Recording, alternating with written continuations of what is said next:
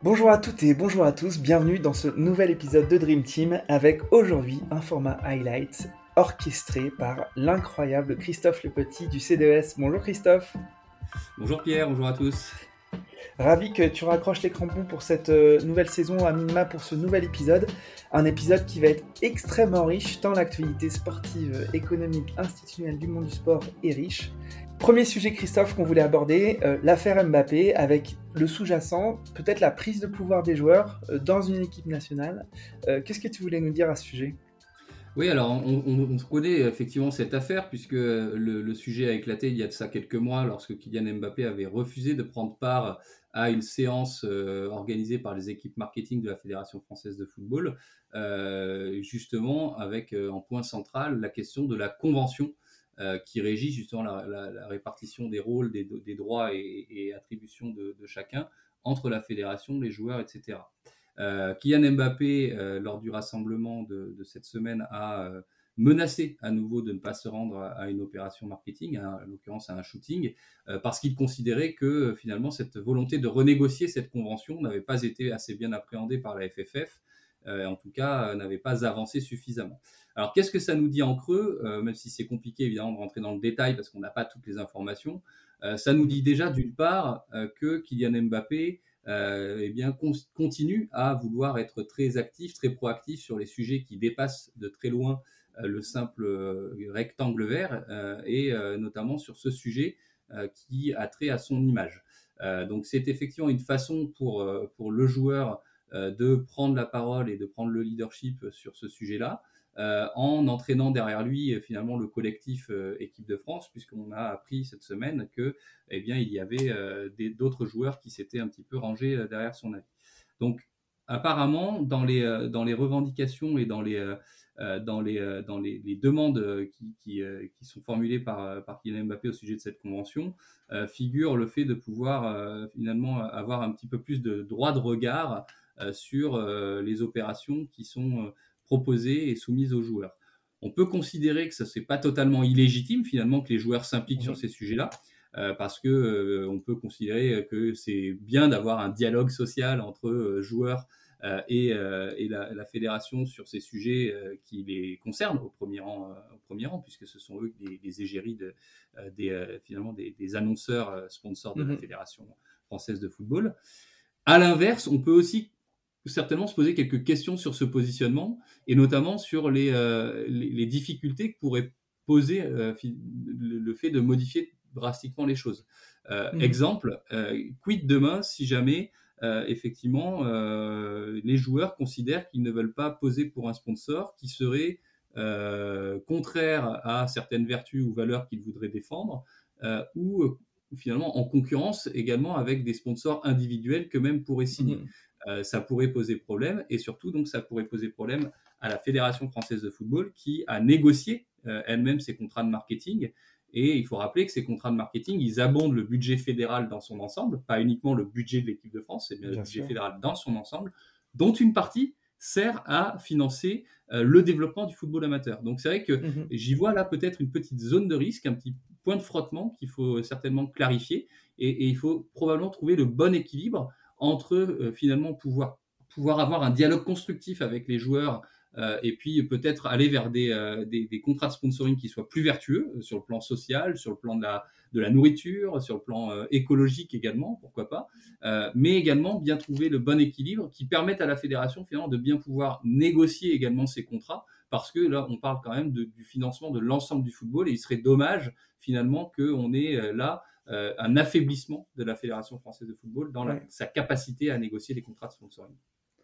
Est-ce qu'il y a un modèle américain où, comme on peut le voir sur la NBA, donc ce qui est complètement différent d'une fédé, où l'association des joueurs de, de, de, NBA se sont constitués et sont, ont un pouvoir énorme sur les décisions de la NBA Est-ce que c'est un modèle sur lequel on peut non, non, effectivement, on, sait que le, dialogue euh, et l'approche euh, effectivement de négociation du sport américain est beaucoup plus développée, euh, ce qui n'empêche pas quelques points de blocage. Hein. On se souvient tous des lockouts, ces, ces, grèves des joueurs lorsque justement on n'arrive pas à négocier les conventions collectives. Là, on n'est pas tout à fait dans le même cadre, dans le sens où effectivement cette convention elle est négociée par des représentants des joueurs internationaux. En l'occurrence, ça certainement, outre Kylian Mbappé, Hugo Lloris et quelques autres joueurs très capés, Raphaël Varane, etc. Euh, c'est pas réellement une, c'est pas le c'est pas le syndicat des joueurs, ce n'est pas l'UNFP qui est en train là de discuter de mhm. ce, sujet-là. Euh, voilà, mais effectivement, on peut plutôt effectivement l'approche de négociation, de discussion, elle est intéressante, mais à la fin, il faudra quand même toujours avoir quelqu'un qui prend la décision finale.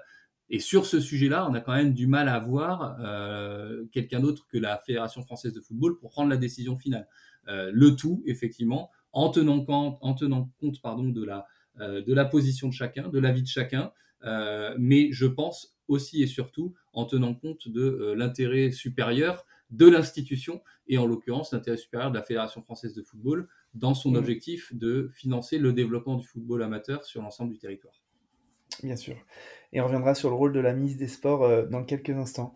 Le deuxième sujet qu'on voulait aborder ensemble, c'était ce qui se passe dans le monde du sport français en, ce moment. On, vient de voir euh, dans l'équipe et dans les autres canards la condamnation de Laporte euh, et d'Altrad à un an de prison ferme, en tout cas, euh, c'est ce qui est requis par le tribunal. France 2023 est dans la tourmente également. Pas mal d'affaires dans le monde du foot et notamment au PSG avec l'affaire Amraoui Diallo et, et, tant d'autres. Qu'est-ce qui se passe dans le monde du sport français, Christophe? Alors, je, bien sûr, tu ne m'en voudras pas de ne pas commenter euh, chaque, euh, dossier individuellement, parce que non, mais je pense qu'il faut bien se garder de le faire, puisqu'on a des procédures qui sont en cours, des enquêtes qui sont en cours. Euh, là, par exemple, sur l'affaire Laporte, on parle de réquisitions qui ont été euh, présenté hier, euh, on ne parle pas encore du jugement. Donc pour l'instant, euh, toutes, toutes, ces personnes-là n'ont pas été jugées et condamnées. Donc je ne rentrerai pas dans le détail, évidemment, de toutes ces affaires-là. En revanche, moi, ce que je trouvais intéressant d'évoquer, c'est ce très mauvais alignement de planète que connaît le, le, sport français. Tu as cité plusieurs des affaires. On pourrait penser voilà, à, effectivement ah, à deux ans, un peu moins de deux ans des jeux. Donc effectivement, tu as cité ça. On aurait pu citer également les affaires de mœurs. Voilà, on, sait qu'il y a aussi encore une affaire euh, de viol euh, présumé dans le, dans le, dans le tennis. Euh, mmh. on voit qu'il y a effectivement des difficultés diverses et variées. Et c'est vrai que bah, on peut regretter finalement ce très mauvais alignement de planète et ce très mauvais contexte parce que justement, on devrait plutôt être dans, un, dans une période où chacun vient tire dans, un peu dans le même sens. Euh, et où euh, l'objectif de Paris 2024 eh bien, fait qu'on a plutôt la volonté d'avoir une approche collective positive, euh, justement pour se donner les moyens de performer. Aujourd'hui, on a plutôt le sentiment d'un peu de désordre, ce qui peut potentiellement être défavorable pour la performance, que ce soit au jeu en 2024 ou que ce soit d'ailleurs à, la Coupe du Monde 2022 qui arrive à, à grands pas pour le, pour le football. Qu'est-ce que ça nous dit euh, également cette affaire-là? Je pense que ça nous dit euh, purement et simplement que le sport ne vit pas euh, en vase clos et n'est pas hermétique aux dérives sociétales, aux dérives diverses et variées qu'on peut observer dans la vie civile. Euh, voilà, le, sport euh, effectivement a des valeurs euh, positives, mais peut aussi souffrir parfois de certaines dérives, et on le voit bien ici. Donc, on a des affaires de corruption présumée, on a des affaires de management irresponsable dans une organisation sportive, on a des affaires de mœurs. Et ça nous dit ben, que le sport doit effectivement prendre à bras le corps ce sujet-là et faire en sorte de mettre en place tous les garde-fous nécessaires pour, euh, un, prévenir évidemment l'apparition de ces euh, dérives-là, et deux, si jamais elles surviennent, euh, être en mesure de les traiter de la meilleure des façons. Alors il y a la voie judiciaire, bien sûr, mais il y a aussi ce que peut faire le sport lui-même, les organisations sportives, pour finalement eh améliorer les choses, et, notamment donc mettre en place des dispositifs qui permettent aux victimes de, diverses dérives, qu'elles soient morales, sexuelles, euh, sociales, etc., etc., de s'exprimer euh, et surtout de pouvoir avoir des bons process de résolution de ces difficultés-là. Donc, on a effectivement ces difficultés qui touchent le sport. Il faut espérer qu'on saura bien les appréhender pour pouvoir finalement eh mettre en place tous les toutes les procédures et processus nécessaires pour éviter que ça ne devienne vraiment bloquant et surtout pour faire en sorte de pouvoir en avoir le moins possible. Et à défaut d'avoir euh, des process structurés pour traiter ce genre d'affaires, on voit euh, une montée en puissance très forte de la ministre euh, des Sports, Amélie Oueda Castera, qui s'investit sur tous ces dossiers et qui font avancer ce dossier. On parlait justement un petit peu avant de l'affaire Le Gret Mbappé, sur lequel elle s'est aussi positionnée a priori en faveur des joueurs et d'Mbappé, mais elle est aussi très investie dans la résolution du problème de France 2023. Euh, tu voulais revenir aussi sur ce, ce rôle renforcé de la ministre des Sports.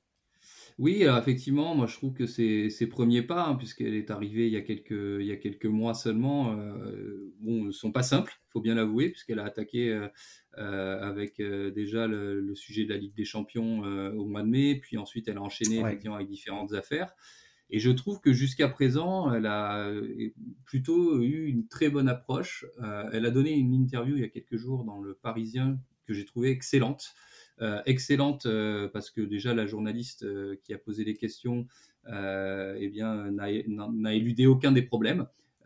et excellente parce que eh bien, Amélie Oudéa-Castera a répondu à toutes les questions sans chercher à s'en sortir par des pirouettes. Et moi, j'ai eu le sentiment à la lecture de cette interview d'une ministre qui maîtrisait ses dossiers, ce qui veut dire qu'elle est très bien préparée elle-même et qu'elle a très certainement un cabinet derrière elle qui la prépare très bien sur, sur tous ces sujets-là.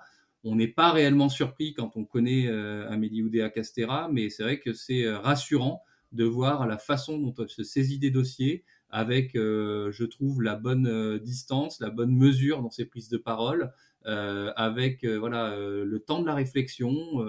elle n'est pas dans la communication très chaude à outrance qui viserait à attiser finalement le problème. Non, elle est plutôt dans le respect des procédures, le respect des statuts, le respect euh, voilà, de la façon dont les choses doivent être traitées. Et je trouve ça très, euh, très favorable, très positif.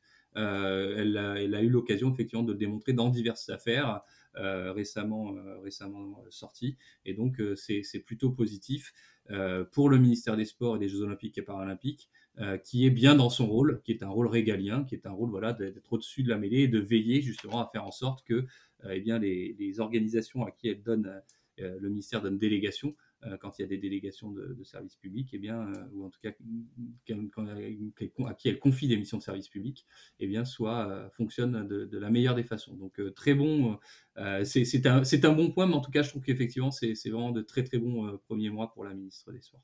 Super. on va évidemment traiter de l'actualité Paris 2024 parce que ça s'intensifie. et il y a deux, choses sur lesquelles tu voulais revenir. C'était déjà la démarche d'évaluation de la stratégie impact et héritage euh, et qui était un des fondements, un des piliers, même philosophiques de cette candidature et de ces jeux. Est-ce que tu peux nous en parler un petit peu plus? Oui, effectivement. Alors, on sait que l'héritage des jeux est un sujet majeur hein, qui a été placé au cœur de la stratégie par beaucoup des parties prenantes, Paris 2024 bien sûr, mais aussi les autres parties prenantes, ville de Paris, territoire de Seine-Saint-Denis, etc. Et donc, il y a des attentes qui sont très fortes à ce niveau-là. Donc, Paris 2024 a bâti une stratégie impact et héritage. dans laquelle figurent différents axes et notamment dans laquelle figure le fonds de dotation Impact 2024 qui permet de financer euh, des opérations euh, sur, le, sur le territoire national. Et donc, dans ce cadre-là, Paris 2024 a lancé une mission d'évaluation euh, de cette stratégie qui donnera lieu à la production de, différents rapports. Et ce que j'ai trouvé intéressant de mettre en évidence, c'est le fait d'avoir placé cette, démarche d'évaluation sous la supervision, sous le suivi d'un comité indépendant euh, qui est composé de personnalités expertes, euh, à la fois françaises, mais également euh, étrangères, qui vont pouvoir justement eh bien, superviser tous les travaux d'évaluation qui sont engagés. Et donc ça, ça a été communiqué dans l'été, à la suite notamment d'un séminaire qui a été organisé avec, le monde de la, de la, recherche début juillet dernier. la composition de ce comité de suivi est extrêmement intéressante, avec finalement une présidence confiée à Holger Preus, qui est un, professeur euh, à l'université de, Mayence, qui a euh, beaucoup travaillé sur les sujets économiques et sociologiques euh, du sport, et notamment beaucoup travaillé sur la question des grands événements sportifs. euh, internationaux. Et puis on retrouve dans ce comité de suivi, euh, qui est paritaire, euh, des hommes et des femmes tels que Marie de Place de l'université Gustave Eiffel, Dominique Charrier, qui est très connu aussi sur ces sujets, qui est de l'université de Paris-Saclay, mais également des personnalités internationales. On peut penser à Tania Braga du CIO, à Karen McGuire de l'OCDE, ou bien encore à Grace Lilly, qui a travaillé dans les, aux Jeux du Commonwealth sur cette stratégie d'héritage. Donc c'est extrêmement intéressant, je trouve, d'avoir de façon volontaire hein, placé cette, démarche d'évaluation sous le suivi de ce comité-là, qui sera quelque part un peu le garant de la bonne marche méthodologique de l'ensemble de la démarche et qui pourra eh orienter les travaux euh, chemin faisant. Donc, euh, je voulais souligner cet élément-là pour euh, ce qui concerne la stratégie impact et héritage. Super. Et ben, un autre point de la réussite des jeux, c'est évidemment la réussite économique. Et un des gros volets de cette réussite économique dépend de la vente des tickets. Et on vient d'apprendre, du coup, enfin, on vient d'apprendre, la phase de, vente des packs et des billets vient d'être ouverte. La billetterie est ouverte avec évidemment la subtilité qu'avait lancé le, CIO, enfin en tout cas le COJO, pardon, sur euh, bah, le club Paris 2024 pour faire bénéficier aux membres du club Paris 2024 euh, de la vente en priorité. Est-ce que tu peux nous en dire un petit peu plus sur cet aspect-là? Oui, alors tu me permettras une toute petite précision sur le fait que la billetterie n'est pas encore ouverte. Euh, en revanche, effectivement, il, est, tout à fait possible de s'inscrire dès à présent sur le club 2024, qui donnera un accès finalement prioritaire euh, pour les personnes qui voudront acquérir des billets. Et ce qu'on ce qu'on a appris, euh, parce qu'on avait déjà appris pas mal de choses sur la billetterie, notamment euh, sur la tarification des billets, mais ce qui a été communiqué très récemment, ce sont les grandes dates qui vont marquer justement cette commercialisation. Et donc ces, ces dates, elles vont être un peu séquencées.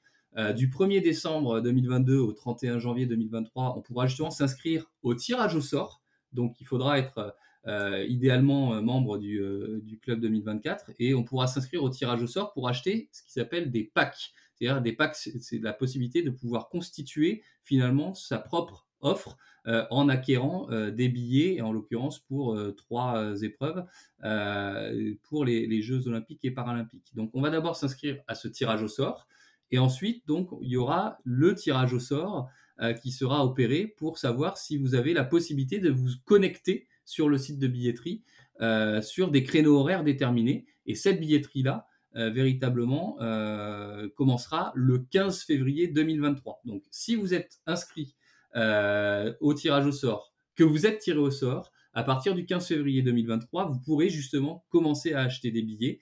Et donc là, si vous êtes membre du, Club Paris 2024, vous aurez un accès prioritaire puisque l'ouverture se fera finalement un petit peu en amont euh, pour vous, euh, avec euh, des, des, jours dédiés pour les membres du club de Paris 2024 du 15 au 18 février. Et donc ensuite, ça sera ouvert à, tout le monde avec la possibilité de, de, constituer votre pack, et donc c'est-à-dire pouvoir avoir accès à trois épreuves des jeux. Donc si vous êtes fan d'escrime, de judo et, et, de, et, de, et de skate, vous pourrez éventuellement essayer de vous constituer ce, ce pack-là.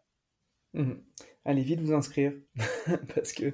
si vous voulez, à mon avis, effectivement, si vous êtes fan, euh, que vous voulez avoir euh, des billets, il faudra certainement ne pas trop traîner.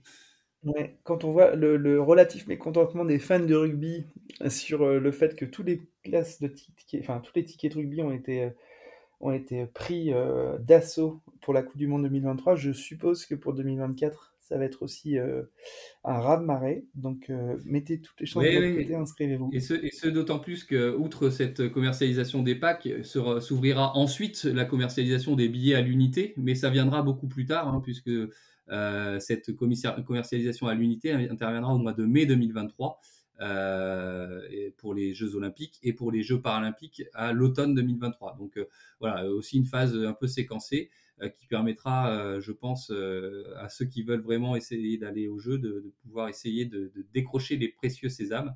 voilà, avec encore une fois une politique tarifaire qui permet d'avoir des billets d'entrée à 24 euros et qui permet d'avoir finalement 50% des billets qui coûteront 50 euros ou moins. Donc il y a quand même, voilà, il y aura très, probablement la possibilité d'avoir accès à des épreuves pour des montants limités, mais il est fort probable que ces billets accessibles financièrement soient pris d'assaut par les fans euh, de sport et, des Jeux olympiques et paralympiques. Sinon, chers auditeurs, je vous donnerai le mail de Christophe qui doit avoir des accès privilégiés. Il aura sans doute des tickets. Euh, et malheureusement, non, effectivement.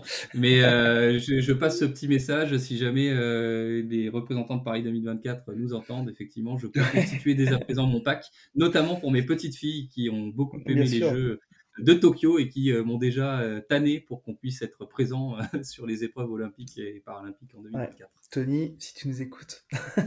voilà.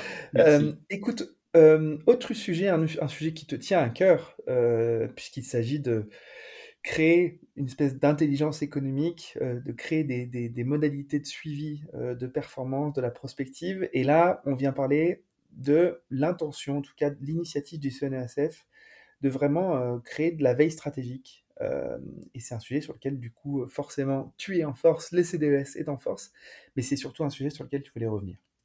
Oui, effectivement, euh, j'ai trouvé extrêmement intéressant le fait que euh, le CNOSF sorte et publie dans l'été une euh, veille sur les études qui sont publiées dans le secteur sport. visiblement, le CNOSF a l'ambition et la volonté de publier cette veille tous les deux mois. Euh, je trouve que c'est extrêmement euh, positif euh, parce que bon, ben, nous qui sommes dans le métier, on fait notre propre veille et donc on connaît très probablement ces études-là. Mais c'est très positif d'avoir cet outil de recensement des, des, travaux parce que ça va permettre à tout le monde finalement d'avoir accès à cette matière et la matière est riche. voilà, quand vous avez des études de l'IRDS en Ile-de-France, de, cabinets divers et variés qui peuvent publier des études, ou même des études qui sont faites par les fédérations elles-mêmes en interne, c'est extrêmement positif de pouvoir avoir accès à cette matière. Et donc ce travail de recensement va être fait et fait par le CNOSF, qui le met à la disposition euh, eh bien, de l'ensemble des, parties prenantes gratuitement et librement. Et donc ça, c'est extrêmement intéressant. Euh, et ça va effectivement dans le sens de quelque chose qu'on avait euh, suggéré il y a quelques années de ça dans le cadre d'une de nos études, qui était justement que le CNOSF puisse mettre, puisse mettre en place un département qu'on avait qualifié, nous, à l'époque, d'intelligence économique, et ce que aujourd'hui le CNOSF appelle la transformation économique? Voilà. Euh, le mmh. CNO a nommé récemment un responsable de la transformation économique, euh, en l'occurrence Victor Bertin, un ancien, euh, un ancien de Newstank qui est arrivé. Et donc Victor Bertin a été nommé dans l'été responsable de la transformation économique et va justement piloter cette stratégie-là au service de ses membres, bien évidemment, puisque l'idée du CNO, c'est bien de travailler au service des membres du CNOSF, donc les fédérations et membres associés, mais également, euh, et en l'occurrence la veille euh, sur les études nous démontre, au service de l'intérêt général et de tout le monde, puisque eh euh, ces travaux sont accessibles librement. Donc tout ça est, très très positif, je trouve, et démontre que le CNOSF a l'envie d'être proactif et actif sur ces sujets-là, en étant au service de tous ses membres, et notamment des membres qui n'ont pas forcément tous la capacité à financer eux-mêmes des études. donc c'est extrêmement positif, et je voulais saluer cette initiative. Ok, super. Euh, dernier sujet, euh, c'est un sujet un tout petit peu plus euh, technique, financier, fiscal, institutionnel, je ne saurais pas comment le, nommer. C'est le récent rapport de la Cour des comptes qui a du coup analysé les, débuts de l'Agence nationale du sport. la Cour des comptes a sorti un rapport hier et il sera présenté aujourd'hui mercredi 21 septembre, sur le premier bilan de, du fonctionnement de l'Agence nationale du sport. Et c'est un rapport qui, euh, à mon sens et à mes yeux, n'est pas explosif ou ne comporte pas de, de, révélations fracassantes. Euh, et d'ailleurs, tous mhm. les rapports n'ont pas nécessairement à être explosifs et fracassants. Euh, certains rapports sont juste là pour poser les enjeux, poser les sujets. Et je trouve que ce rapport est dans cette veine-là. C'est-à-dire qu'il pose des enjeux, il pose des questions, il pose des sujets et il pointe des axes d'amélioration, ce qui est le rôle de la Cour des comptes. Et c'est ce qu'elle a fait justement sur l'Agence nationale du sport. Donc ce rapport commandé en juin 2021 sort uniquement maintenant. On peut s'étonner du délai, mais c'est, euh, ça s'explique pour deux raisons. La première, c'est que la Cour veut souvent aller dans le détail euh, pour avoir des rapports extrêmement fournis, extrêmement riches, donc c'est le cas. Et la deuxième raison, c'est qu'elle elle respecte ce qu'elle appelle le contradictoire, c'est-à-dire qu'elle soumet tout ou partie de ses rapports aux parties prenantes concernées, justement pour qu'elles puissent apporter des éléments de réponse en vue d'avoir un rapport final qui tienne compte de l'avis de tout le monde. Donc on a ce rapport qui est sorti, qui s'intitule Des défis qui restent à relever. Et ces défis, ils restent à relever, notamment par rapport à l'objectif de l'Agence nationale du sport, qui est de mettre en place une gouvernance partagée à responsabilité répartie entre les différents euh, acteurs institutionnels du sport. Donc le rapport, il comporte quatre points clés, mais vous pouvez vraiment retrouver ces points à la fois dans la synthèse et dans le rapport complet qui sont accessibles euh, librement en téléchargement. Premier point sur la gouvernance elle-même, avec un euh, des, clarifications qui restent encore à opérer dans les répartitions des rôles entre certaines parties prenantes, et notamment entre l'Agence nationale du sport elle-même et la direction des sports du ministère. Deuxième point, euh, l'agence montre et, souligne le fait qu'il y a eu une hausse substantielle du budget de l'Agence nationale du sport, mais qui est surtout qualifié de conjoncturel, c'est-à-dire qu'il y a un budget qui est de base structurelles, et puis il y a des mesures un petit peu non pérennes, les financements des mesures de relance post-Covid et le financement des jeux qui viennent gonfler de façon importante le budget, qui est affiché à 461 millions d'euros pour 2022 et qui, en fait, si on retire ces mesures non pérennes, serait plutôt de l'ordre de 307 millions d'euros. Troisième point sur le haut niveau, euh, le rapport est plutôt positif, soulignant qu'il y a eu des choix clairs qui ont été opérés et qu'il faut conforter finalement euh, cette politique en veillant à, bien répartir les rôles et à se donner l'objectif d'être performance dans la durée, pas seulement dans l'optique et dans l'objectif des Jeux de, 2024. Et quatrième point sur la question du développement des pratiques et de la gouvernance territoriale, euh, des défis qui restent à relever et des clarifications qui restent à opérer notamment effectivement dans cette mise en œuvre de la déclinaison territoriale de l'agence avec les conférences régionales du sport, avec les conférences des financeurs, etc.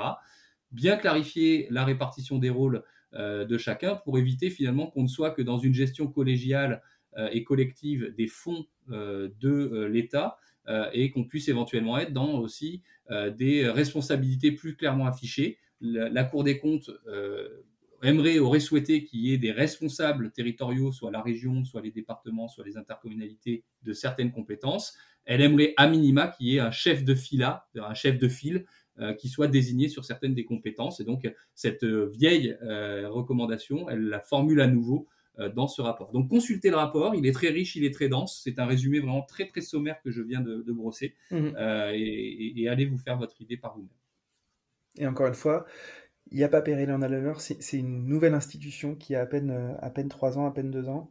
Et c'est en, en, aucun cas quelque chose de, coercitif pour, le, pour l'ANS pour l'instant. Oui, oui, tout à fait. Il faut effectivement bien souligner que ce rapport, il, il, est publié par la Cour des comptes, qui est dans son rôle de vigie, de surveillance. Euh, mmh. et euh, l'agence, effectivement, va très probablement tenir compte de, de, certaines de ces recommandations. On a déjà très certainement intégré pour améliorer effectivement l'ensemble. Euh, qui est très récent. L'Agence nationale du sport, c'est 2019. Sa déclinaison territoriale, elle est encore en cours. Donc voilà, c'est un peu tôt pour condamner totalement euh, ce système-là qui a quand même permis, il faut quand même l'avouer, au niveau national et au niveau territorial, de mettre autour d'une même table des acteurs pour discuter collectivement des choix stratégiques des politiques sportives. Et ça, c'est quand même très positif. Bien sûr, et, et, je conclurai en disant que l'ANS, on va aussi la juger sur les performances à 2024 parce que il a dans son portefeuille euh, le sport de haut niveau, le sport de haute performance, euh, orchestré par Claude Onesta. Et je pense que si ça se passe bien en 2024, euh, on oubliera un petit peu tout. bah ça, effectivement, il faudra, il, faudra, il faudra faire attention à cet effet aveuglant de, des bons résultats, on le souhaite tous, pour justement ne pas se laisser aveugler, comme je le dis, et, pouvoir aussi avoir une, une, politique de long terme. Voilà, l'agence, c'est le développement des pratiques et le haut niveau. Euh, tout est dans tout. Euh, il n'y a pas de haut niveau sans développement des pratiques. Donc, il faut veiller à ce que finalement les deux piliers avancent, euh, les deux jambes avancent en même temps. Écoute, Christophe, merci infiniment pour ces analyses avec cette acuité qui te, qui te caractérise. Merci encore. On se retrouve peut-être pour un prochain highlight dans quelques semaines. Avec grand plaisir. Bon, merci Christophe. À bientôt. Merci Pierre. À bientôt. Merci d'avoir écouté Dream Team. J'espère que cette causerie vous a plu. Si vous souhaitez soutenir ce podcast, partagez-le à vos amis, mettez plein d'étoiles sur Apple Podcast ou sur Spotify. Mais surtout, parlez-en autour de vous, à vos amis passionnés de sport. Je vous assure que ça boostera le podcast. Vous pouvez aussi me suivre sur LinkedIn, sur Instagram ou sur Twitter en cherchant Dream Team Podcast. N'hésitez surtout pas à m'envoyer vos commentaires, à partager les épisodes en me taguant et bien sûr à me suggérer des invités. Pour amener le podcast le plus loin possible, j'ai besoin de vous. Encore merci pour votre écoute. On se donne rendez-vous à la prochaine causerie.